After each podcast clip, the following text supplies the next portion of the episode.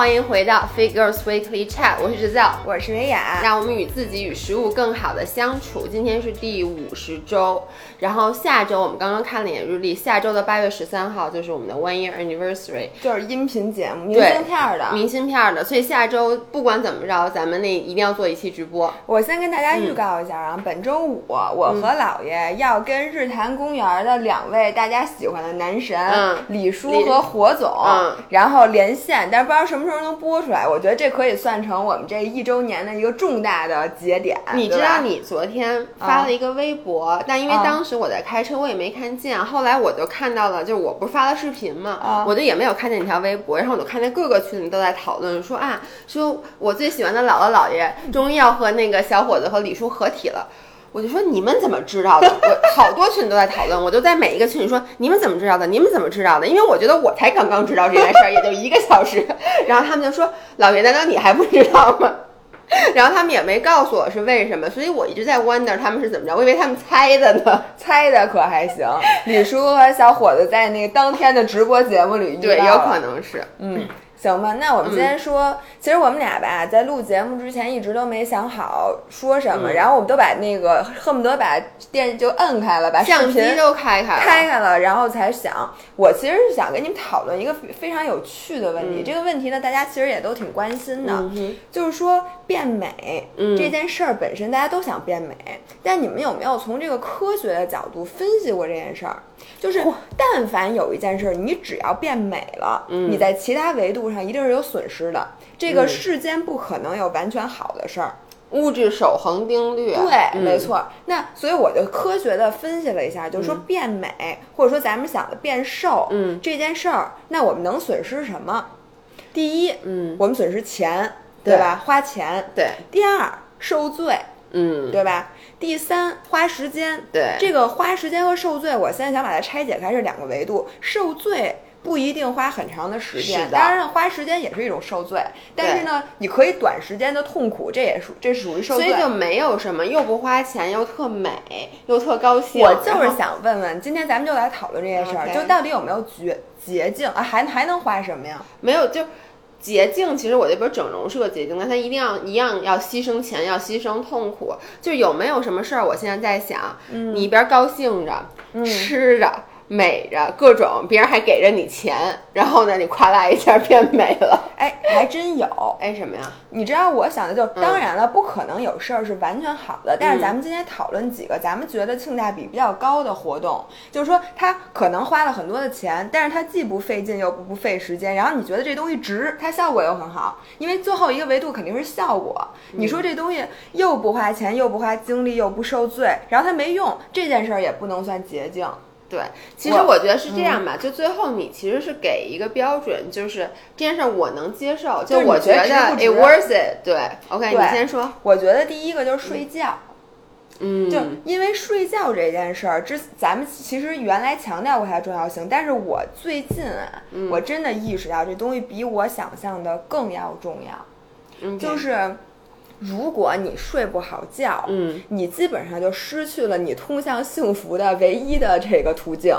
就是我发现，在人困、在人累的时候，你甭管，其实上你应该感受到多大的幸福，这东西你都感受不到，等于你把你的双眼给蒙住了。所以你知道我平时为什么老情绪那么不好？我不是老生气吗？不，我跟你说啊，因为我有失眠的问题。你们没有失过眠的人，你们不会理解到底有多痛苦。那天滑雪的时候，有一个朋友，然后他就无意中跟我说起他也失眠，然后我们俩就好像两个惺惺相惜的老友，因为。他就说，他为了能够睡好觉，他每天就他甚至就每天划水的时候，他就使劲把自己弄特累，但还是睡不着。然后你知道，你要睡不着的话，一个是你的脸是垮的，没错，就是我每一次为什么我特别讨厌在拍 travel vlog 的时候，在赶飞机之前去拍呢？是因为我之前一定睡不好觉。比如上周我去杭州，我不是发了一个嘛，底下所有人都怀疑。所有的留言都是老爷拉稀了嘛？我就特别的生气。问，哎，我也想问你拉稀了？我没拉稀，因为我特意把那个航班的时间定在了上午的，我记得是十一点多，所以我就可以正常的睡到九点钟。就其实你知道，只要我第二天能睡到九点钟，我前天晚上就不会失眠，因为我不会紧张。就他并没有比我平时早起很很多。对，然后呢，如果说像咱们之前那种，比如说订一个九点多、十点多的飞机，也就是说我要七点多可能起，你起来以后就会发现你，因为基本上你可能睡了一个小时、两个小时，你那个脸就你那。就跟那哈皮那叫什么什么沙皮狗，沙皮狗，就是说你整个的那个脸上这坨肉就耷拉到表面真的是耷拉，而且你无论怎么化妆都无法掩饰你的疲惫。对，哎，你说这句话特别对，我觉得就是，比如说你眼型不好看，你可以通过眼线去改变你眼睛的形状。然后你说我眉毛不好看，我修一修，甚至说你说我鼻子塌，我打阴影，这些都其实是一个好的修饰的方法。唯独就是。当你疲惫疲倦的时候，你的那个倦态其实是那个时候。我给大家的建议反而是不要化妆。嗯，我真心觉得，如果说我今天状态特别不好，我反而一般就是。清水洗个脸，抹个油。对对对。如果我在脸上再铺上粉，再画上眼影，你能想象那个脸就是它加剧了，就往下更坠的脸。对，而且会觉得那个脸上，你知道，因为你睡不好，你其实皮肤状态然后你那个妆根本画不上。对，就那个它那个浮粉的情况会非常的严重。是的，我觉得皮肤状态不好就是。对，很大一个原因就是睡不好。嗯，你发现了吗？就比如说我特别明显，比如说我今天昨天晚上睡得少，然后我今天中午如果又没休息，然后我下午有的时候我整个脑子都懵的，但是我仍然要坚持工作，然后。我就是，现在我不工作了。这话跟我说的。我坚持工作的时候，我就觉得我这满脸往外泛油，就各种出油，然后我皮肤的温度会超级超级高。这个时候，只要我去躺，哪怕我只睡十分钟，对，十到十五分钟，我起来就觉得我好像换了一人。没错，就特别特别明显。然后睡觉对于这个所有，我发现就真的我。因为这次就是出去玩儿什么的，因为我们那个晚上确实没休息好，睡太晚了，然后起的又特别早。然后我发现，就是看到再美的景色，吃到再高兴的东西，然后甚至大家聊天的时候，有人说话那特别逗，我觉得我好像跟他们隔着一层纱，你懂吗？就是我只要是睡眠不足的时候，有的时候你会说，你发现没有？有时候大家比如在讨论一件事儿，你就跟我，你发现你说一句话我听不懂，然后有时候你会觉得你到底在想什么？其实就是你从脖。梗到后面你是木的，整个人就是你说的话，我我接受那个信息的反射弧特别特别长，我感觉你说话就是。咱们来，我确实是这么说。你你可能听的是李彦霖 说话，对，所以我觉得睡觉是一个特别影响颜值的。然后它虽然耗费了一些时间，但是其实这个时间对我们来讲微不足道。就算它不影响颜值，我愿意花时间 睡觉。对，我觉得睡觉是一个特别就是能让你瞬间变美，但同时其实花费是非常非常低的事情。还有一个我觉得挺重要的，就是那个发型。哎，对，就我原来吧，觉得那头发，我真的一年剪一次头。嗯，我长头发的时候三年才剪一次。对对对，然后我就觉得，只要你这脸，你就把脸化好妆就行了，你这头发长什么样无所谓。我跟你说，good hair day 和 bad hair day 就是俩人，就是真的就是俩人。对。然后我现在发现，首先是你的这个发质，嗯，像我之前烫那个羊毛卷儿，嗯，就是你那个发质如果不好，你怎么拾到它，你这个人都显得很疲惫，对，因为你的头发其实和你的就显得你这人没有好好打理自己。其实你明明花了很多时间、很多钱在弄你的头发，但别人一看你头发毛里毛躁的，然后那个底下都是干的，别人就觉得这女的怎么回事儿？对，这这人怎么回事儿？然后呢，第二是发型真的要适合你的脸型。我发现有的人啊，我觉得有的人改变不大，就是他什么发型，你觉得这个人的颜值是比较稳定的，那就这人就一字儿就是超级好看，就是 胡子也好看，真的有，我觉得很多很多特别好看的那些人，他。把头发剃秃了也好看，要不然就是人特别特别特别特别丑，没有发型能拯救他，或者他挑的发型都适合他，或者全不适合他。OK，反正有的人就变化不大。但是你有没有发现，有的人就是他，我就是是吗？我没见过你太多发型，我就除了那个迪克牛仔。不不，你想，我以前是。以前我在上高中的时候，我那时候的外号叫什么？狮子王，狮子王。因为我是天生的，其实我的头发是自来卷加沙发。小的时候，因为也没有这个概念，咱们小的时候，现在小高中生什么都弄头发。我觉得那个时候可能没有什么特别多的概念。我印象中，就最早的时候，那会儿咱们就是我染发，但是我不没烫过头发。OK，我不让烫。我就记得我刚上初一的时候，我那个头发因为。就是短的，然后你有自来卷在沙发，它就会棕起来，像一朵蘑菇云，你知道吗？然后那个时候，某些人当时的。前前前前不知道前多少个男友就给我起外号，管我叫狮子王，弄到全校同学 都都管我叫狮子王。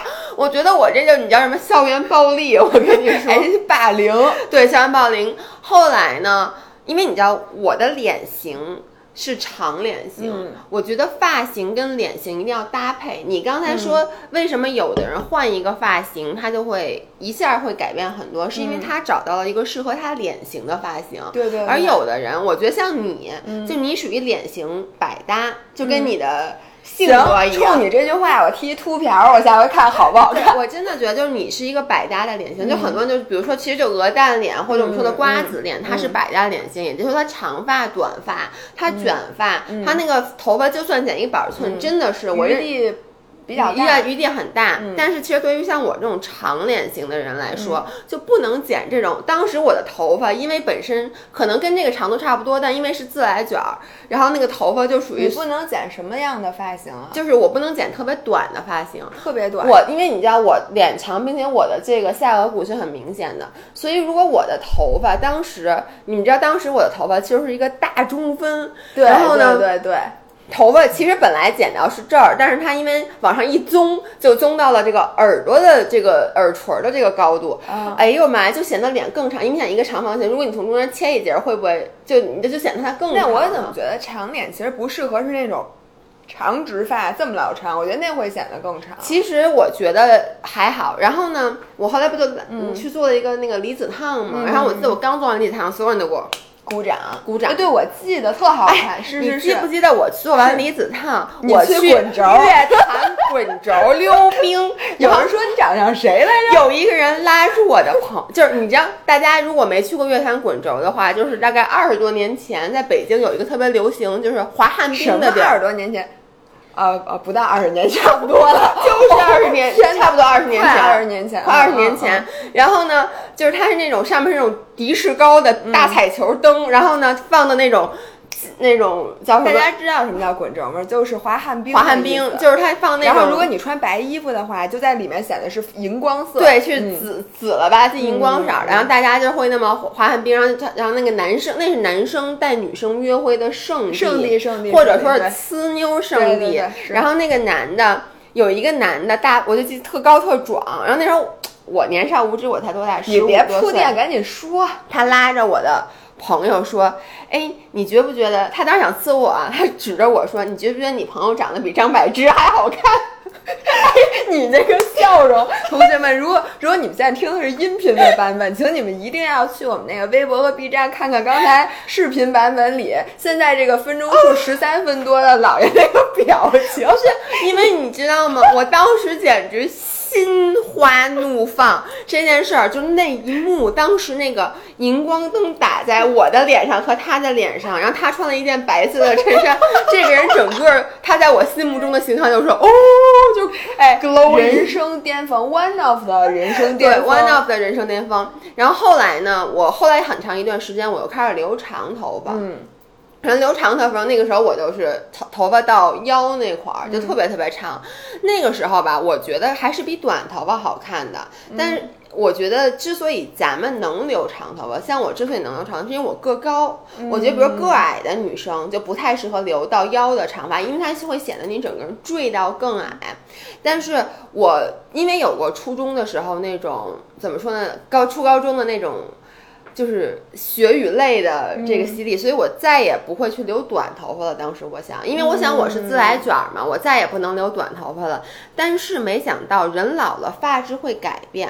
我现在这头发是没有烫过的，你看我没有自来卷了。但是我必须得说，如果我刚洗完的话，我头发还是有点沙发的。我睡一觉压一晚上就没事儿了。所以我一直没有。没有想过我会再剪短发，然后直到我后来剪了短发以后，所有人都说我的短头发好看。然后现在我找到了，我觉得是最适合我的发型。一个是因为它其实就当你长脸，你的头发就到肩这个部位的时候，其实是比较显得整个人比较干净利落的，而且不用洗，就是洗头也特别方便，就是维护成本极低。对，嗯，所以我觉得这个就是我的一个经验。还有一个你知道吗？是因为你上镜。你知道长脸的人上镜是非常有优势的啊，那倒是，因为镜头它会把你的脸往这边拉，所以呢，你的发型现在就在镜头里看其实是更好看的。怎么着？什么？什么？你你你，再重新说一遍，就是在镜头里，even 更好看，好吧？嗯嗯，好，我觉得发型是一个，嗯，还有没有？我我说一个，我觉得牙齿很重要，但是牙齿特费钱。嗯，其实你要买那个美白牙贴，没有特别哦。你说白是吧？对，我觉得首先啊，当然了，如果你的牙齿是不齐的，我建议大家一定要去整牙。我觉得牙齿，因为特别重要。Smile is very important，就你的笑容是非常重要的。我认识很多人，他不敢笑，你就因为他的牙不好看，你知道不敢笑，就是很多人是笑不露齿。以前咱们都说笑不露齿嘛，就觉得这样比较温柔。但是我觉得笑不露齿的，说笑不露齿的人，一定因为牙牙那牙长得特别的不好看，是这样笑是吗？对，就就这样，因为我觉得。我很喜欢看女生开，就人吧，不是女生啊。我觉得任何一个人，当他开怀大笑、露出牙齿的时候，其实才是真正的让你感觉到他的快乐和自信的时候。不过你看，所有的直男，你问他你最喜欢的什么姑娘，你形容一下你心动的时刻，肯定有微笑。对，而且就是我之前很多次被人，我觉得是 compliment，就别人跟我说，哎，我觉得你特别爱笑。嗯，就是我觉得这是一个对于我来说是一个褒奖。嗯，然后很多女生呢，我先不说像。咱们先说牙齐不齐，我觉得牙齐不齐，其实这是天生的，就你不太有办法。那你有办法呀？对，就是你就我说天生没有办法，你就只能花钱去整。那整牙其实是一个，呃，怎么说呢？它的确很痛苦。花的时间很长，它不是一宿给你整完的。其此外呢，它要花很多的钱。对，听上去这是一个性价比极低的，但是你你去想想，它带给你整个人的改变，或者说它能让你整个人变得更加自信。你想，你以前一笑就觉得自己。不好看，现在你以后可以随心所欲的大笑，所以对于我来说，我觉得这个是值得的，它依旧是性价比高的。所以你觉得这个是值得的？对，我觉得非常值得，而且我觉得非常有必要。哎，那我问你个问题，你觉得整容值不值？整容我一会儿会说，我觉得整容是。就是要看个人，因为像咱俩其实是非常对，因为我今天不是想讨论的其实是、捷径以及它性价比的问题，所以我觉得你说完整牙，就是你觉得整牙是值的，对，因为这个我没有，我是无从判断，是因为我从来没有。看过我我我没有关注过牙，我 what 对，就是我看人就有人对，但是我从来不关注，就我本来这人观察能力就特别差，就是我看人我本来就脸盲，而且我我听这人说话什么的，我也不会仔细去观察人家的五官。然后牙就是你你如果现在问我谁哪个朋友的牙好不好，我完全是不知道。我觉得这个东西更多是自己，而不是给别人。像你说的，可能你不会在意，但是你知道，当一个的牙就是长得很。就是很不齐的时候，我觉得我听说过所有牙不齐的人，他们都对这件事是不自信的。就他们都会笑的时候不自信。对，会笑的时候不自信。说实话，因为你知道，你讲，比如我鼻子塌这种，我觉得很多人不会觉得它是一个让我特别不自信的点。我觉得每个人不自信的点就是你的缺点，就是你鼻子长得好，你就觉得鼻子没没毛病。你我，比如说我，我是因为我天从小牙特别好，那我牙特别好，我就不觉得这牙是个事儿，我我反而觉得鼻子是个事儿，因为我从小鼻子不好看。嗯，所以我觉得这每个人，这个这个点是对不上的。也对，但是我知道的人，他们都说，我很少有人听说说我鼻子塌这件事让我特别特别不自信。顶多就是说，哎，我其实有点想垫个鼻子，因为我觉得鼻子不好看。像我从小到大，就是我的确鼻子一直不好看。但是我听到过所有牙特别不齐的人，这件事都会让他们特别的不敢去微笑。这是第一，第二呢，就是。呃，牙特别黄，我觉得这个其实是一个特别好改变的事儿。对，嗯，直接用美白牙贴就行。我认识。我觉得有不少女生，我必须得说，就是以前的同事什么的，她们花很多很多的钱。我就是那么一个姑娘，她花很多很多的钱买 Chanel 的包，买 Hermes 的包，花好多好多钱去做头发。她做一次头发都要五六千。然后呢，她所有的护肤品都是那个冷妹儿那种级别的。但是她的牙特别特别的黄，因为她特别爱喝咖啡。然后她的牙上面都是那个，你知道那种。宗的那种字，当然我不好意思跟他说，但是我觉得这件事对于他来说简直太容易去改变了，你知道吗？其实我做过那个冷光美白，就我觉得牙的那个冷光美白其实也不是很痛苦，然后你做完也不是那么酸，就是也没什么感觉，也不贵，一千多块钱。对，甚至所以我觉得这个其实性价比，而且它那个改善其实还挺多。对，而且就是尤其是如果你本身牙是比较黄的话，你用那个美白牙贴，美白牙贴，对对对，就它价格也不贵的那个佳洁士，哦，佳洁士，对，佳洁士的，哦哦，对对对对，那我不是刚买了吗？我打算去替大家就是试一下，如果好的话，下次推荐给大家。我就包括你知道吗？以前我因为常喝咖啡，我就发现我的某一就是。犬齿一个犬齿上面有一点点那个棕色的东西，然后呢，后来我就用了那个，就是那个咱们现在用那个叫什么超声波，是叫超声波吗？对，我又忘了。磁悬浮。那个震动的牙刷，当时我朋友推荐给我的时候，就听着特像一个恰饭的音频，其实不是恰饭的，就是对我们不不 name 品牌，好吧？就说那个磁悬浮不是叫磁悬浮，超声波的那个牙，它能把那个上面的那些碎那个牙垢，对，它能给震碎。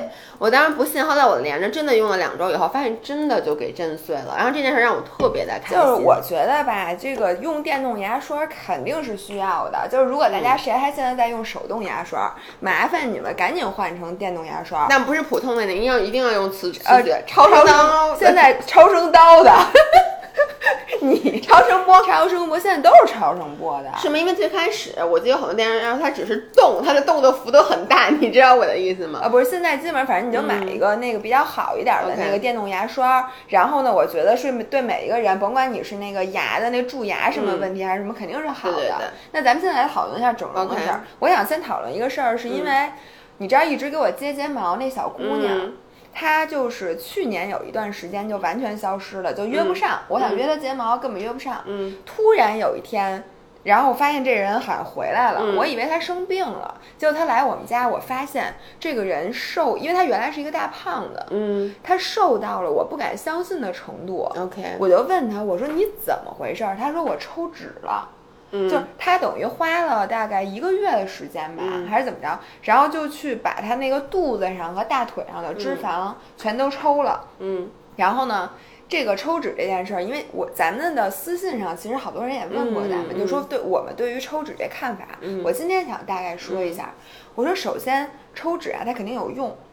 就是比如说你肚子和大腿，你那脂肪抽了，你不但现在看起来立马瘦了，并且呢，你以后这块基本上很难再长了。呃，除还是能复胖的。你复胖，它会优先胖你别的地方。就是说你以后再吃多，因为我那个朋友就是不是接睫毛那小姑娘，她等于经过这一年，她现在观察到的变化是她的体型改变了，她的肚子上和大腿上再也不会长肉了，然而肉都长到了后背和胳膊上。对，因为那块的脂肪细胞你是没有被抽走，所以他现在在计划，他要再抽一次脂，再把这胳膊和后背抽了。抽完之后呢，我预计他会发现，那个他的以后的脂肪就只能往内脏里长。还有胸，哦，nice，胸这块脂肪细胞没那么多，它装不下。其实抽脂是这样的，抽脂从呃速度或者说从叫什么那个嗯 efficiency。嗯，叫什么效率？效率来讲，肯定是最快的。对，真的是非常非常快。因为我之前其实，在脂肪那一期的干货里面讲过，我们人体的脂肪细胞其实是由基因决定的。嗯，你是每个人是不是说我长大了还能去改变我脂肪细胞的数量的？只有可能往上涨。嗯，就是研究发现，当你吃吃巨能吃，那一个脂肪细胞里那东西他们塞不下了，然后它实在不行了啊。一下就被撑成了两个，就是真的就是咔一下，真的就是那么神奇。但是呢，你饿只能把脂肪细胞给饿瘪，你其实不太能呃，不是就你完全不可能把它给饿少。这就跟你装钱的那袋子，反正它这袋子都在那儿，然后你撑死就把这钱掏出来花了，你不能把这袋子也扔了。对，但是你袋子永远在。我不同意你这么比喻，是因为 钱多好，你把钱比喻成脂肪不好吗？你的基因辛辛苦苦帮你攒了这么多脂肪。你告诉这东西没用，你合适吗？有有有有，你有你能这么对待你自己吗？是，所以就是说抽脂，但是抽脂首先花钱，当然了，我觉得抽脂其实并不贵。其实对，就是我们不是说几万块钱不贵，而是它和其他的整容项目相比，其实它不算贵，因为你想，就是去健身房办卡，你这么你这么来想，就是抽脂是这样，它的价格和最后。从实现效果的，就是有效性来讲，它是一个性价比非常高的。因为你就你咱就说三万，嗯，你花三万块钱办三张健身房年卡，或者你办五张健身房年卡，你肯定也不一定能瘦到你抽脂的那个效果。对，而且而且你没法局部减脂，不要忘了，你没法指哪儿打哪儿。对，然后你也没法让那脂肪它愿意长哪儿长哪儿，你也动不了它，对吧？这个是可，这个是从这个角度来看，我觉得这个钱其实并不贵。嗯，但是他给我讲了他的痛。苦程度，嗯，就是他抽完这个整个肚子，嗯，包括这个后腰，嗯，还有大腿之后，他整个人只能在床上躺着，因为呢，抽完脂之后，就是你等于完全破坏了你的这个真皮层以及这个表皮，所有的地方都被破坏了，它就会肿到让你。完全动不了，嗯，就是你的大腿，而且他睡觉根本睡不着，那肯定的，因为你躺在那儿，他身上是需要这个固定的，然后这腰上这块都不能碰，完全不能碰。我感觉那个疼痛程度可能有点像你严重烧伤，就烧伤之后你的皮是完全不能碰的。你得等它全长好了才行，然后他那个程度，我真的觉得就跟那一个烧伤病人一样，嗯，所以呢，在就所以这个痛苦我给他打满分儿，我觉得基本上其他的那个整容项目，嗯，也很少有。能有痛苦程度到这样，痛苦，因为你抽的面积大，对这个我同意，它主要是你说单个疼，你说当时我垫鼻子时候疼不疼也疼，但是说话垫完了真没真的不疼了，而且。对，就可能疼一天、疼两天，这件事就结束了。但是抽脂那个，我我跟你说，我有一个好朋友，他抽完脂，抽完脂还给我发那照片呢。他给我发那照片是第一，他给我发了一个塑料袋儿，里面是那种黄了吧唧那脂肪，然后但那脂肪还不是纯黄，还有好多血水掺在里面。No no no，是一张那个照片，以及他当时整个那个大腿的那个。样子就是我跟你说，就是最残酷的酷刑也就不过如此了，嗯，但是呢，她觉得很值，因为她是一个，就这个女生呢，她其实是一个浑身上下其他地方都完美，嗯，只是大腿内侧和大腿外侧就是。比较有肉的，其实跟我有点像，就是我们俩身材，他也是梨形身材，然后他就觉得他再通过健身也好，少吃也好，就瘦没了。对，就没有，而且很难，就真的就是顽固脂肪，他就觉得改变不了。那其实抽脂就会让他。呃，就他还是会规律健身，还是会健康饮食，但他就是要把这两块改。我觉得这个是一个好的态度。我从来没有反对过抽脂，大家也听，但我也不鼓励抽脂。我个人不会去做抽脂，是因为我怕疼，并不是因为我我本身反对这件事儿。我觉得如果你去抽脂的话，你一定要想清楚，抽脂也是有复胖可能的。你刚才说那个姑娘，她不后来又胖回来了吗？对对对，就是胖的是其他部位。对，一个是她胖的是其他部位，而且我跟你说，如果你继续胖，这些部位依旧会胖回来，因为你不要忘了，你抽出去那个脂肪细胞，如果它还在的那些脂肪细胞又被撑满，它又会分裂。而且呢，现在研究显示，脂肪细胞是会移动的，虽然说它移动的没有那么的程度那么大，但是当你不停的吃不停吃的时候，你背上的脂肪细胞可能也就没地儿待了呀，它就跑到你的大腿和你你就抽转脂的这些部位。所以如果说你想一劳永逸，我觉得是不可能的。就是说我抽完脂以后，我。还是像以前一样，完全不每天吃什么薯条什么之类的，然后满天躺着不运动，然后看电视，肯定还是会复胖的。但如果你说我是一个本身规律运动的人，然后我就是我很在乎这一点，我觉得这是看个人。就是你刚才说了，我因为大腿，比如内外侧这个肉，让我特别不自信，就跟牙一样。对，如果我个人很在意这件事儿，我觉得那不管你花多少钱，经历多少痛苦，都是划算的。但是我的感觉呀，嗯，就是抽脂这件事儿是我绝对绝对反对的。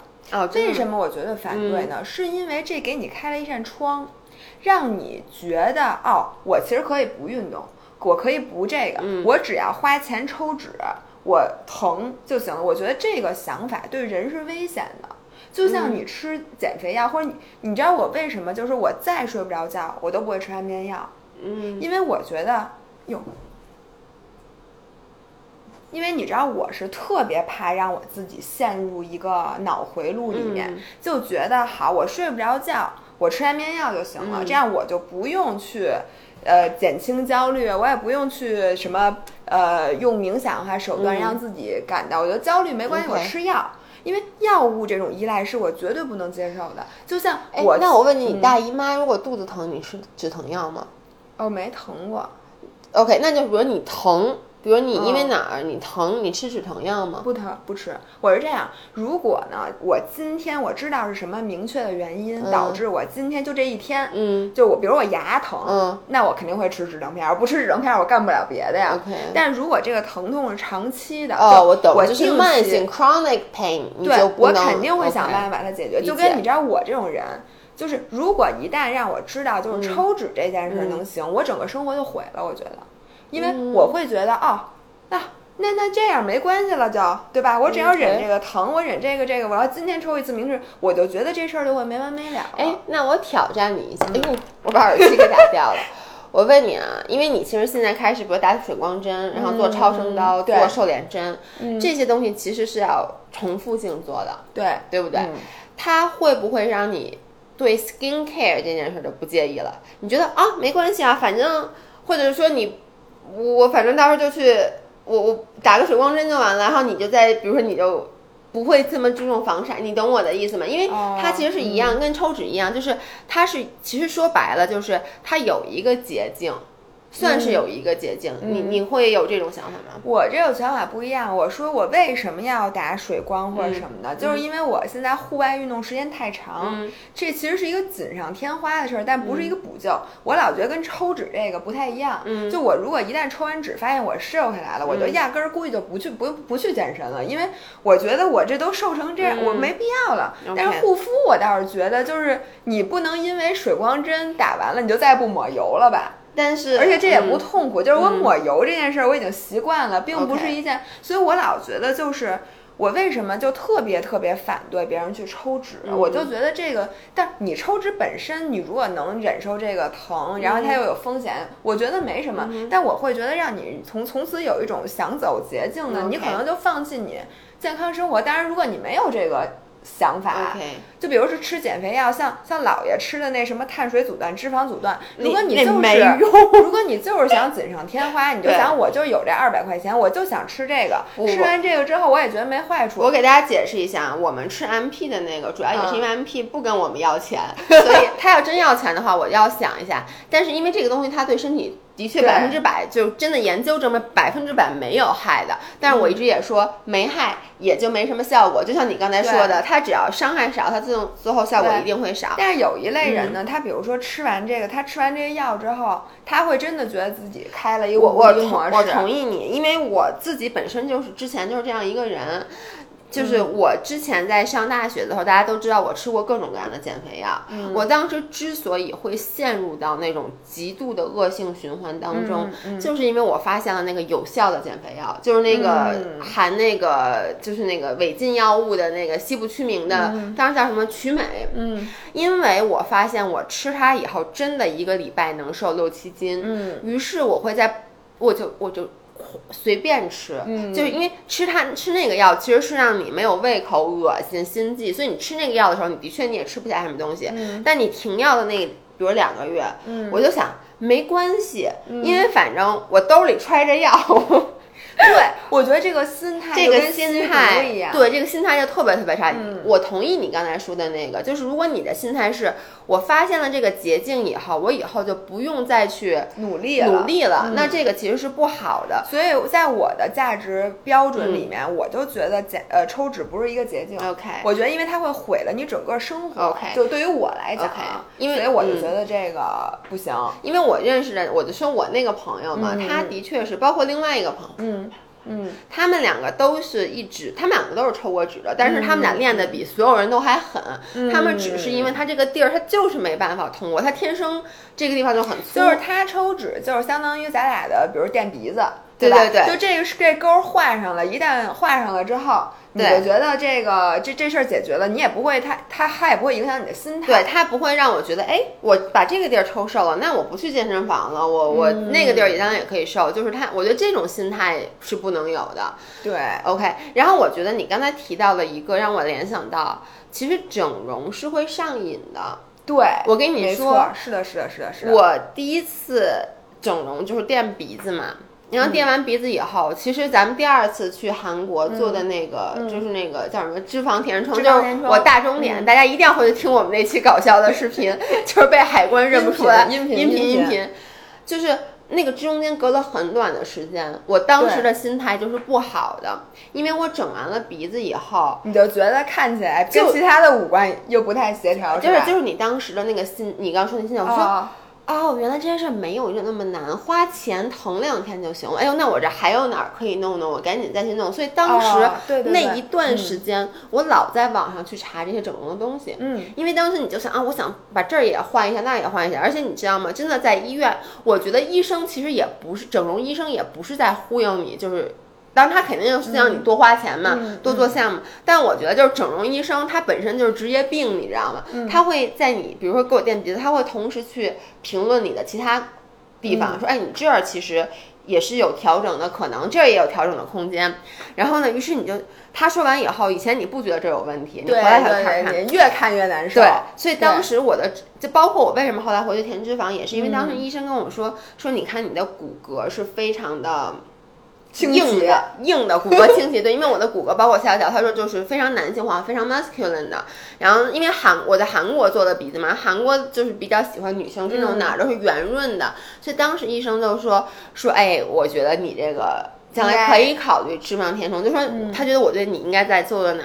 回来以后，这件他的那个话就一直在我的脑子里面萦绕，我就老在想，就变成了你当时那段时间人生的重心。对于是，就在半年之内，咱们又去了。然后我是什么心态呢？我心想，哎。你去甭管干一什么，我的心里我就觉得甭管干什么都能让我变更美。嗯，然后你问我吧，你说你哪儿需要改善，我没什么想法。嗯，但是你说你去做，我说那我赔一个呗。对，我真的当时就这心态，就是当时我咱们俩在年轻的时候，真的有一段时间是叫什么整容脑，就是脑子里就光想着是，其实也不是调整调调这儿调调那，看自己哪儿都不顺眼。说白了，就是但是年轻都没自信。然后。为什么后来第二次回来以后，就是就脑子里不再想这些呢？我觉得是因为咱们后来第二次咱们填完志愿以后，很快咱俩基本上就开始进入到咱们筹备这个健身房，因为那时候咱们二十九岁嘛，咱们三十岁辞的职，就是其实就你有了一个新的注意力、新的观点，而且从那个时候我更加的。强烈的喜欢上了健身，嗯，就是其实你的关注点到了别的地方，就是很多时候你会去牺牲一些你觉得美的地方，为了达到一些别的目标。就比如说，你看我以前多注重我的指甲，就是。我每个礼拜都要换色儿，你记不记得？当时我咱俩一起上班的时候，咱们就每个礼拜都会约去做指甲。但我从练了柔术以后，我就再没有做过一次指甲，因为你做不了。然后呢，我妈老说说你这指甲真丑。我拍拍摄的时候，你也老说我这手特别丑。但是。我其实觉得这个很美，但是我又觉得啊，我更在乎柔术带给我的快乐，所以你的快乐会从你的外貌上面就分走了一些。我想说一个，我昨天晚上啊去吃饭，嗯，然后呢，我和老何在这坐在这儿，然后对面就有一桌女生，那个女生长得她的脸真的一点毛病都没有，我觉得比我大多数认识的明星都好看，就是真的是绝美。但是呢，因为我她就坐在我们后面那桌。我就会发现他，哎呦，对不起，关一下先。对不起啊，我刚才去给新宇开门去了。我们一会儿要去录北京小吃的 vlog。对，我刚才就说到，就有一个女孩坐在我们后面吃饭，她长得真的是绝美，没毛病。但是她一直就没有跟对方聊什么天儿，她一直在照镜子，就是一会儿拿出自己那小镜子就就在那儿，然后就弄好久好久，然后一会儿又反正我一抬头，她就在照镜子。嗯，所以呢，这样的人其实我觉得他甭管长得多好看，嗯，他的魅力都不如一个就是和对方能有深入的交流，然后有思想、有灵魂或者什么的。所以我觉得有的时候这个绝对的，因为你一旦自己长成这个样子，你就会自己包袱特别重。然后，如果你能转转这个心思呢，转到一些其他地方，就你发现你其他的这个人自己的身上还有各种各样的优点的时候，其实呢，你对于每一块儿你没有做到极致也无所谓了。对，就咱就是这么一个转变。对，那那咱接着说，就是说那个还有什么性价比比较高的？我觉得性价比最高的，我说实话啊，就是修照片儿。我真的觉得。因为现在有了感谢美颜相机、美图秀秀等等等等这种修图软件，让我们可以一直活在修图软件里边。就是你，你知道吗？你为什么还要去整容？因为说实话啊，你长成什么样，你周围的人，除非你是一个很年轻的人，那像到我们这个年纪，你周围的这个社交圈基本已经定了。那是因为是咱俩，就是咱们俩是生活在那个就是网络空间里的两个人啊！不不不，但是我说很多人啊，就是说其实呢，他的很多的地方都是可以，因为他其实很多人他是。发朋友圈什么的，就因为我跟你说，你每天真正能 see you every single day 的人其实非常少，就是你的家人，可能你的男友，可能你几个 close friends 或者你的一些同事。但是呢，很多人他为什么要去整容，或者说为什么要去费劲巴叉的去变特美？他其实是为了给更多的人看。你你能理解我的意思吗？他是为了让更多的人看到他变美。比如我发一朋友圈，大家说你哎瘦了，那你现在明明可以。靠修图软件把腿拉长到两两米，把你的腰给挤成蜂窝腰，然后呢，把你的眼睛变特大。你们也看到上周我的那个，哇塞，那眼那大眼睛快变，就从眼里面长长出来了。对，就是这些事儿让你觉得就是都很容易。对于我来说，我觉得是哪儿特别捷径啊？就是我不再特别需要化妆了。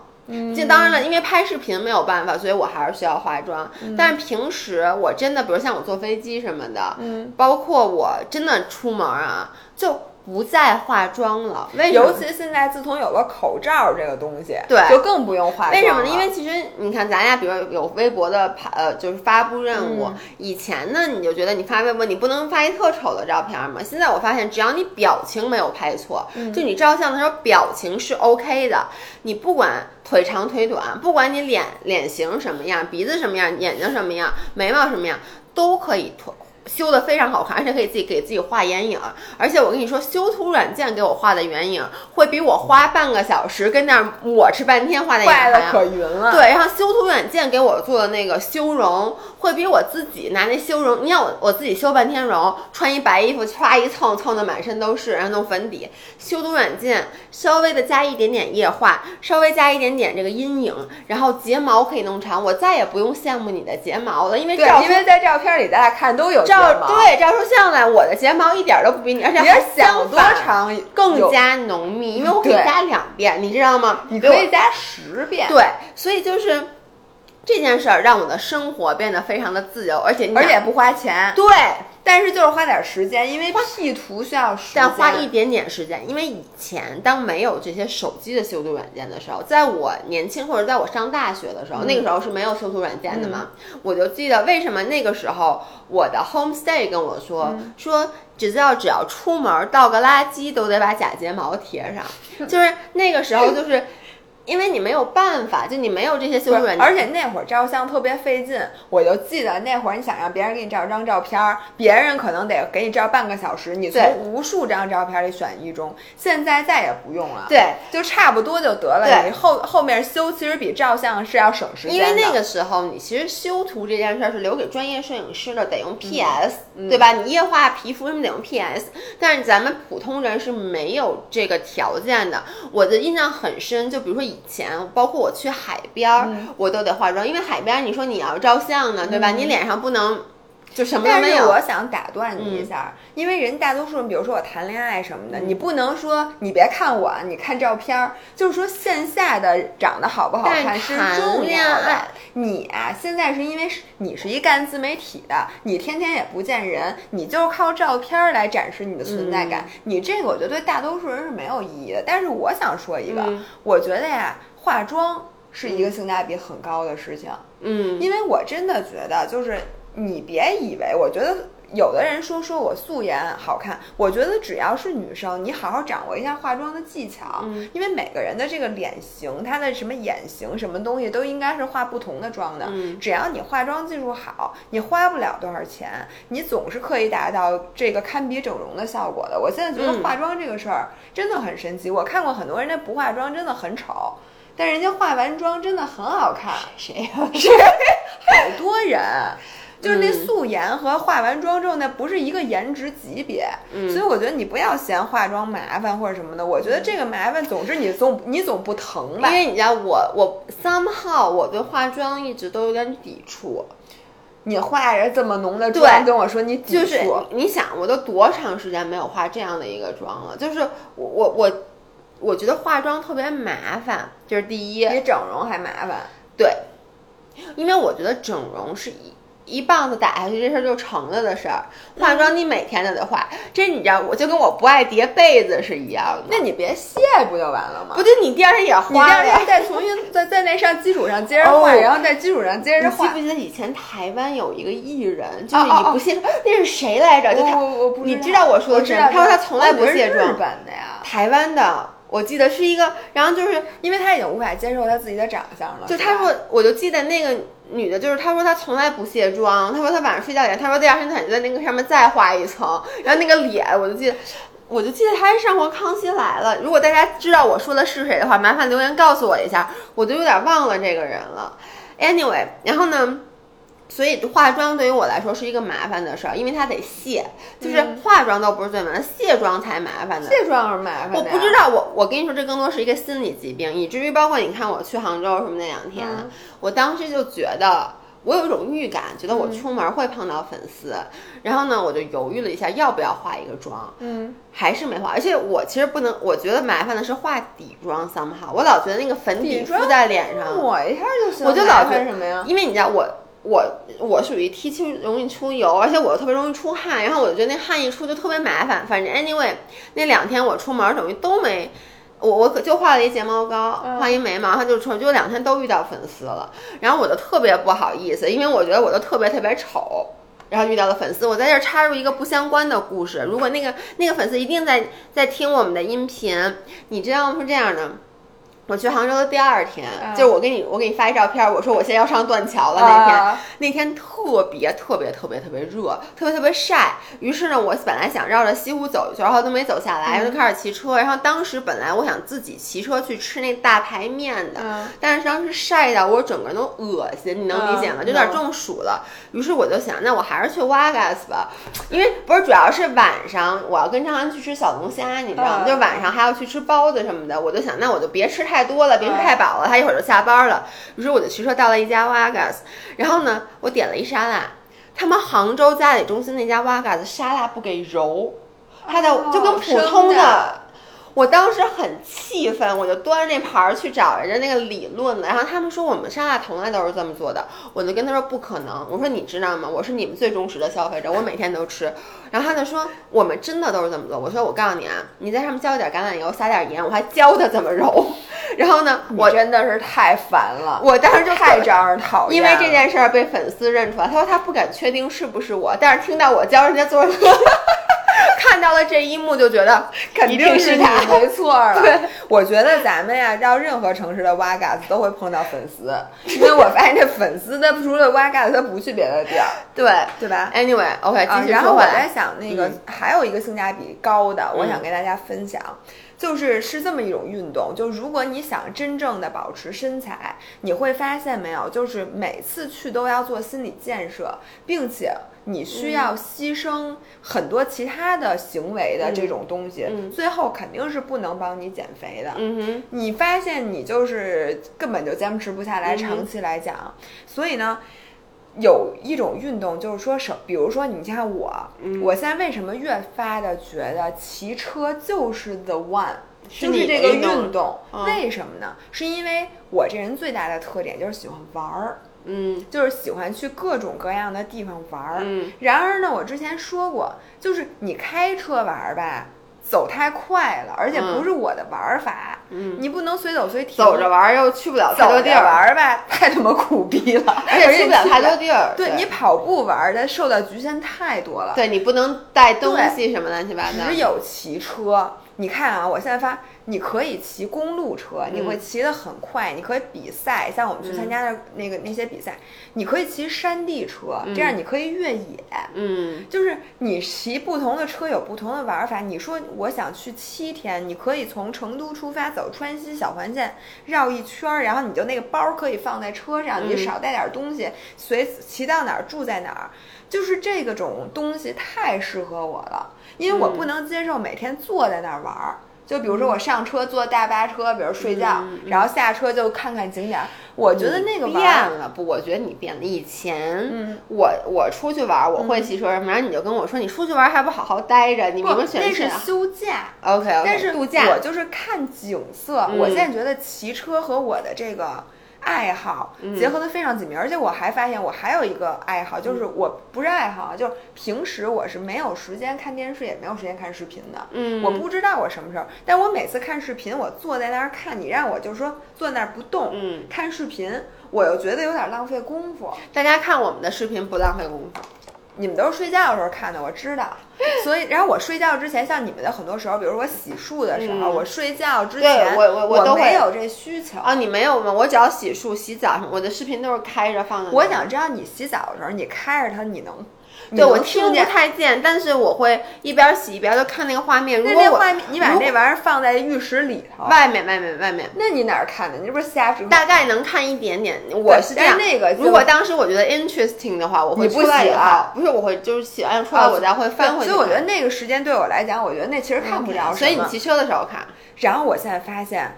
就是你骑车分两种，一种出去骑，我就说可以满足我一个很大的爱好，就是看景儿。嗯，然后呢，在家骑可以看视频，可以看电视剧，就是你完全一点都不耽误功夫。嗯，然而你训练也完成了，你消耗也有了，所以我觉得如果的，我就觉得骑车这东西，但是它不好的地儿在于什么呢？第一是毁脸，嗯，就是说。你出去骑车，你待那么长时间，无论你如何的护肤，它对你的皮肤都是有影响，所以我就得花钱去打水光针。我还刚做了热玛吉，就这些东西都是其实是抗造用的。第二呢，你会花大把大把的时间，就比如说你周末出去，你说你去骑车，嗯，你基本上这一天你就只能骑车了，所以呢，你会牺牲很多很多你本来其他应该有的娱乐。对，但是在我的眼里，我的这个价值体系，我算完权重之后，我觉得这就是。是最好的，嗯，就特别值。哎，但我特别想问你，因为就我一直都在想，嗯，你现在，我觉得现在我周末根本找不着你，对。因为你一直在骑车，那这样会不会影响你的夫妻生活？就是因为老婆不是不是不是那个夫妻生活，就是因为我其实你看啊，嗯，我现在周末我为我划水，张涵有时候也去，嗯，他其实没有那么爱划水，但是我觉得他是为了 spend time with me。当然了，我必须得说，我现在划水水平越来越高，我越来越不愿意带着他，因为你能理解，我现在去划水的话，他也会说，哎，大 G 划不错，大 G 进步特别快，但是张涵特别笨。然后你们还记得他在冲浪板上吐了的故事？吧，然后呢，他在水板上，就是他不是特行，你知道吗？所以我就现在不愿意带他去，但是我又想跟他有对相处的时光。但你和老何，你骑自行车你不能把他扛后座上吧？他可以做大梁 原来是这样，嗯，就是老何本身他特别忙，他上周周末又不在，他出差了，所以呢，他也特别忙的时候呢，其实我也特别忙，这样反而好，对，这样，因为如果一个人忙，一个人闲，对，那我觉得基本上你们俩也过不下去了，对，对吧？嗯，然后然后呢，老何是一个不能早起的人，这事儿你也知道，我当然老何起来跟我一样，然而呢，我们如果在城北京骑车，我们都是早上六点出发，然后大概中午下午那会儿就回来了。正好，比如他去健身，他就回来了。然后我们俩还能谁也不晚饭。对，而且我也不会看着他起急了，因为我有的时候就是一清早我就很激动。我跟你说。我呢，我特别讨厌你这一点。你这跟我妈有什么区别？就我每次暑假回来就开始就不能就见不得人睡懒觉，不能看，觉得我们在浪费生命。没错，他们一开始谁说睡觉很重要的？常威睡觉是很重要。那我们睡得晚，不是我们就需要这么多睡眠？哎，对我看着起鸡蛋，我不说呀。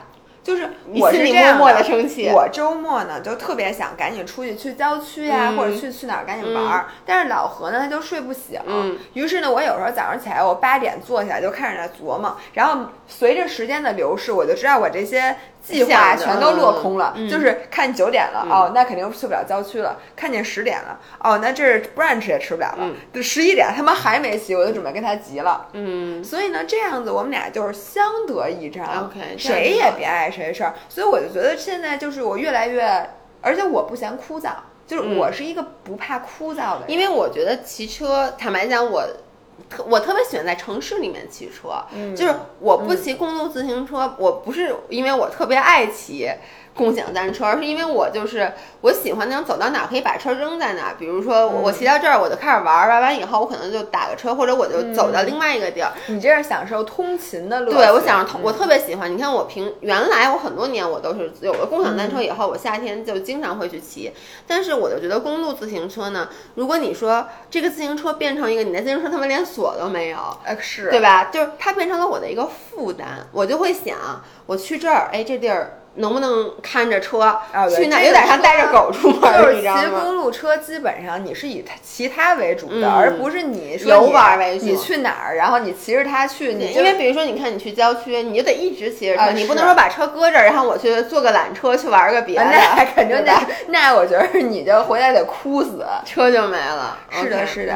那你有没有找到你觉得就是这种运动？我我在运动上面。是一个散黄的人，嗯，就是我是一个 combination。我前两天大家问我说，姥爷最近的训练计划是什么？我就跟他说，你知道我已经有多久没去过健身房了吗？我已经有三周。在过去的三周里，我去过两次健身房。那你这个比我还差，比你还差，是因为我可能因为前段时间柔术也不开，滑水也不开，我整个人就就练恶心。你能理解吗？就是你练到浑身不知道练哪儿了。其实我也就浑身都疼，然后想这儿也刚练完，这儿也刚练完。对，有时候没有可练。有的时候都不是疼，你就觉得我不是昨天刚练完这个吗？这太没劲了，就是那种。因为一共就那么多动作，你就觉得对，一共就没劲。对，而且你我也我不喜欢去做那些看似 fancy，但其实。效率低的动作，但其实有效的动作是很少的。对，然后呢，我我就发现不是有效，是高效。高效动作，对，其实所有动作都有效。比如说，你把那个薄足球翻过来，站在上面，然后有个人来，你你又来了，你你是对人教练有多大？每次在健身房有教练带，让学员这样，他都会过来捅捅说：“哎，别看，又开始了。”对，嗯，我的建议就是。可如果你没有像姥姥那样找到一个你很爱，其实也不是你很爱，就是说你特别适合你，对，特别适合你。而且我觉得这个你做的这个运动啊，训练也比较适合每天都进行，对对吧？就是这种训练，比如说你没有的话，那其实你就多尝试点不同的训练。这样子的好处是你其实不太容易去 get bored。嗯，然后呢，我这段时间就特别特别喜欢柔术，但是你们知道吗？柔术其实有的时候会受伤，比如说我的肩骨，那天现在已经好，那天我的肩骨这块出来了，就因为我做一个动作，那个动作叫齐缠，就是你是不停的两边做肩翻，就用肩膀撑着来做翻滚，结果我在翻这块儿时候，当时。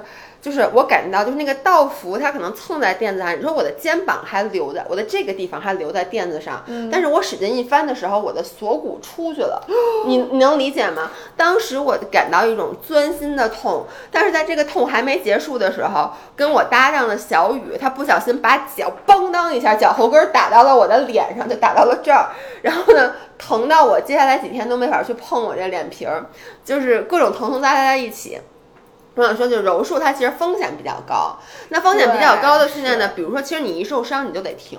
说白了，因为比如说你这不可能，你这这我第二天疼的，我真的一点不夸张，我的胳膊都抬不起来，那你就没法再去做柔术了。但是这时候，如果你会一些，如果你还能去健身房的话，你可以做一些单臂训练。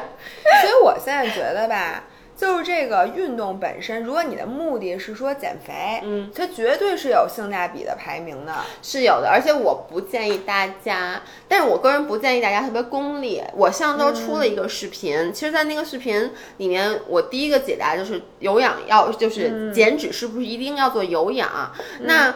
我在这儿其实想说，之前我们两个对有氧，咱俩其实这两这几年态度对有氧的态度有很大的改变，尤其是我，尤其是我从一个从来不做有氧的人，变成了一个现在只他妈做有氧的人。对，我觉得就是因为其实你本来在撸铁的时候享受到的乐趣，其实没有做有氧多。对，因为有氧能，我觉得有氧是能玩儿的。嗯，撸铁对我来讲，你可以去山上搬石头，比如说 砸自己的脚，不是你就比如拿着砸自己脚，撩小。你不喜欢爬山吗？你爬山的时候拎两包石头，哎，或者这样，你拎两，我在泰山石敢当，你拎两箱矿泉水，一边走一边卖，你不就经常在山上卖矿泉水都特贵吗？十块钱一瓶。这个挑山工干对，十块钱一瓶，就是你一样是可以享受乐趣的。然后呢，咱们回到正题啊，就说其实你要从减脂或者说消耗热量的性价比来说，有氧的确更高。呃。我以前没有做过特别深入的关于力量训练到底消耗多少热量的 research，我就一直记得在最开始你当时上那 NT，你刚上 ACE ACE 时候，你老跟我说一句话，你说那你这撸铁三个小时还是消耗很多热量的，但其实我后来这次做 research 发现不会的，就是呃。因为你一个人其实能撸铁的力量是非常有限的，因为你就那么多糖原，就你到撸到后面一定没劲儿，你的效率是越来越低的。可以吃点儿，对，除非你说你一边练一边吃，这是可以的。但基本上你撸铁三个小时，你会发现你有效的训练时间也就一个小时。对你无论练几个小时，有效的高效时间就那一个小时。对，所以就说它其实局限非常小。然后呢，而且撸铁就是它，因为你中间一定要歇嘛，并且它是，反正就是它。你那天我发完那个以后，有那个咱们柚子给我留言说，我一直就给自己算，我就就心里想，我也不用表，我就觉得我撸铁一个小时大概消耗三百卡，我就告诉他，我说你知道吗？其实根据人家的研究发现，一般人撸铁一个小时也就消耗一百五十卡到两百卡。嗯，就不错了，你知道吗？人这还是拿一个一百七十五磅的人算的，你你有一百七十五磅吗？你应该是没有的，所以我们很容易去过量高估。但是呢，跑步呢，就像你说的，就是因为脂肪功能它能持续很久，所以呢，当然你要说我每天只跑半个小时步，和我每天撸三个小时铁比，那你肯定是。我是觉得呀，很多人撸铁也不光是纯无氧。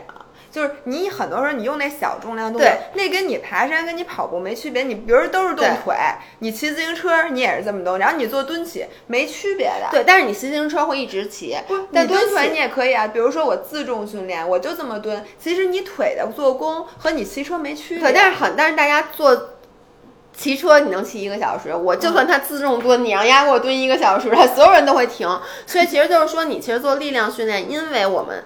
做力量训练会休息，导致它的性价比就会比较低。但是呢，我还是建议大家不要特别的功利。一个是因为你其实做力量训练会帮你长长肌肉嘛，就是你肌肉是能够真的是能够增加你的基础代谢的。还有就是你每天都跑步，你每天都做自行都去骑车，其实就像我刚说，你可能会 get bored。嗯，而且总是有天气不好的时候吧，你总是需要有一些其他的训练的。对，我是觉得我为什么想说这一点呢？我是想说大家以后考虑一项运动的时候，不要光考虑，因为现在大家都问你这这这个东西减不减肥，这东西有没有用，大家基本上是顺着这个思路来选运动的。我是觉得这是不对的，因为这这个性价比这件事儿，你不需要考呃，不光要考虑它的效果，你要考虑你的付出，你的付出的部分有点太多了。就比如说你要考虑你花的钱。因为比如说像滑雪，滑雪滑雪都因为它太贵了，对，以至于呢，我如果想把它练好，我就得花无数的钱，是对吧？所以这个你你就看值不值。还有一个像骑车这种，就是死花时间，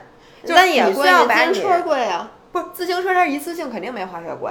就是因为自行车，你只要买了一辆车，就算它十万块钱、二十万块钱，对，它都是一次性投入，你再也没有投入了。说说的跟你不换车似的，你可不不不，你你基本上你买顶级车，你很难说你在这几年你还再买一辆，除非你是烧包，对吧？但是滑雪是需要每次都花好几大百，而且还要搭上周末，就是基本上滑雪的话，一个周末你滑一个周末的。价格是多不至少一千五到两千，而且还住酒店呢。对，就骑车你就就就滑水稍微便宜，但你知道很多人就是我很多滑水的水友，就是我因为我去年一年没去过，嗯，然后我发现去年还去的人今年都不去了，因为今年滑水涨价了，因为那个地儿的租金涨价了，以至于滑一次水周末你滑一次水的话是要六百多块钱，大家就会觉得很贵。是对，而且这东西是你需要只要练就要花，只要练就花，然后你又为了练好了，你就得不停的花这六百。我能给你讲吗？就是我每次去划水吧，就是因为你钱花了，你就想我这花了，我就得好好练。嗯，然后呢，但是你中间其实你是需要休息的，因为如果你累的时候，你就很容易出事故。嗯，你就一直在这两个中间矛盾着。有时候你休息会儿想，哎呀。